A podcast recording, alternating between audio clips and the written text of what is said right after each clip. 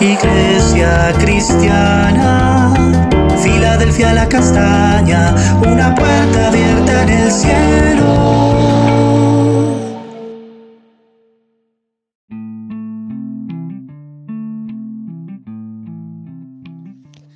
Buenos días, preciosa Iglesia Filadelfia la castaña, una puerta abierta en el cielo. Hoy en nuestro devocional hablaremos acerca de dar, la alarma. Leemos en Joel el capítulo 2, versículo 15 al 18 en la versión internacional. Toquen trompeta en Sión, proclamen el ayuno, convoquen a una asamblea solemne, congreguen al pueblo, purifiquen a la asamblea, junten a los ancianos del pueblo, reúnan a los pequeños y a los niños de pecho, que salga de su alcoba el recién casado y la recién casada de su cámara nupcial. Lloren sacerdotes ministros del Señor entre el pórtico y el altar. Y digan, compadécete Señor de tu pueblo. No entregues tu propiedad al oprobio, para que las naciones no se burlen de ella. Porque habrán de decir entre, las, entre los pueblos, ¿dónde está su Dios? Entonces el Señor mostró amor por su tierra y perdonó a su pueblo. Entonces aquí lo primero es que ellos tenían que tocar la trompeta. Era algo que Israel debía hacer para eh, anunciar la asamblea o para prepararse para la batalla. Como lo dice en Números, el capítulo 10, versículo 1 al 3. Algo que el Señor le dijo a Moisés. Y Jehová habló a Moisés diciendo, hazte dos trompetas de plata de obra de martillo las harás, las cuales te servirán para convocar la congregación y para hacer mover a los campamentos. Y cuando tocaren, toda la congregación se reunirá ante ti a la puerta del tabernáculo de reunión. Mas cuando tocaren solo una, entonces se congregarán ante ti los príncipes, los sacerdotes de los millares de Israel así se llamaban para la congregación, para la asamblea. Y también eh, utilizaban la trompeta en momentos de guerra, como lo hizo Josué, para derribar las murallas de Jericó en el capítulo 6, versículo 4. Y jueces 6:34 también Gedeón eh, hizo tocar la trompeta para reunir a su ejército.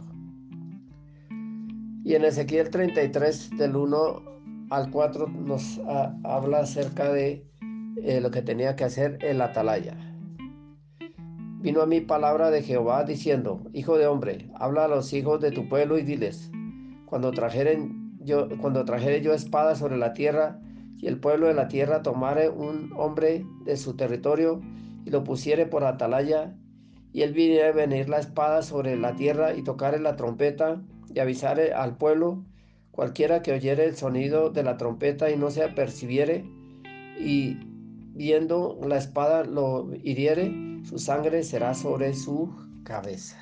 Entonces así es la forma como les advertía acerca de los peligros, de los juicios que venía sobre ellos. Ellos tocaban la trompeta, la bocina, pero aquel que no se preparaba, no se alistaba, pues, y moría, era su sangre sobre su cabeza.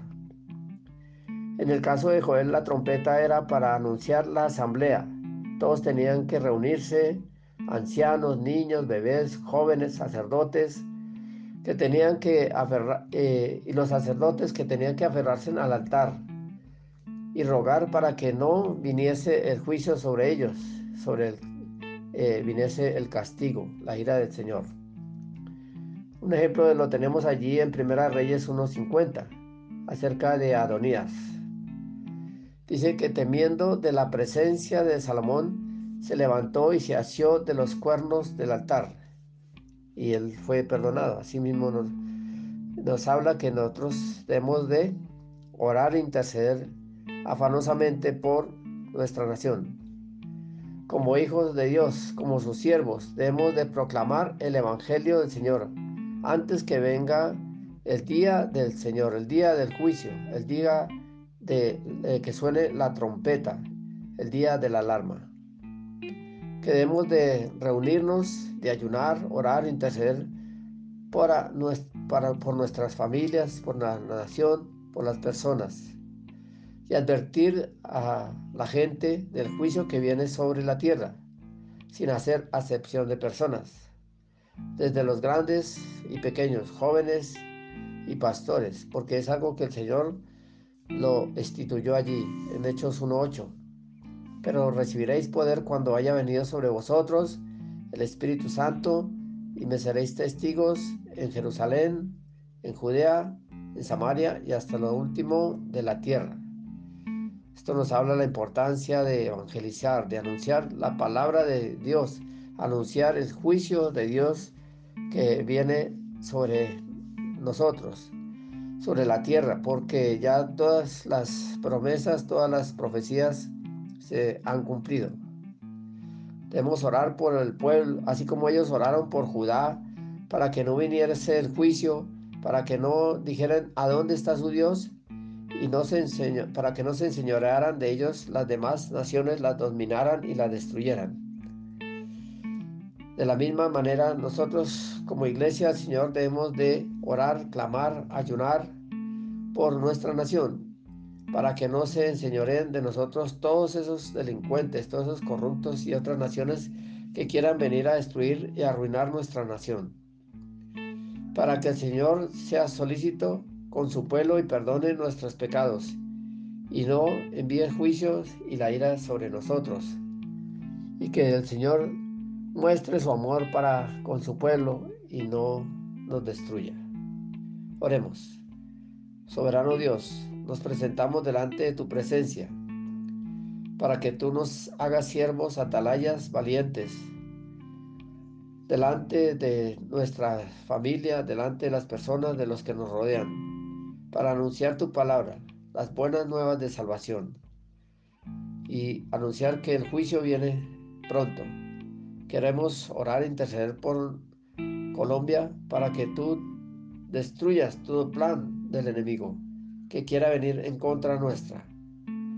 Y te pedimos que tú tengas misericordia a nosotros y estés dispuesto a perdonarnos. Porque tú tienes una puerta abierta en el cielo para cada uno de los que se arrepienten y se vuelven a ti y te reciben como el Señor y Salvador. En el nombre de Jesús. Amén.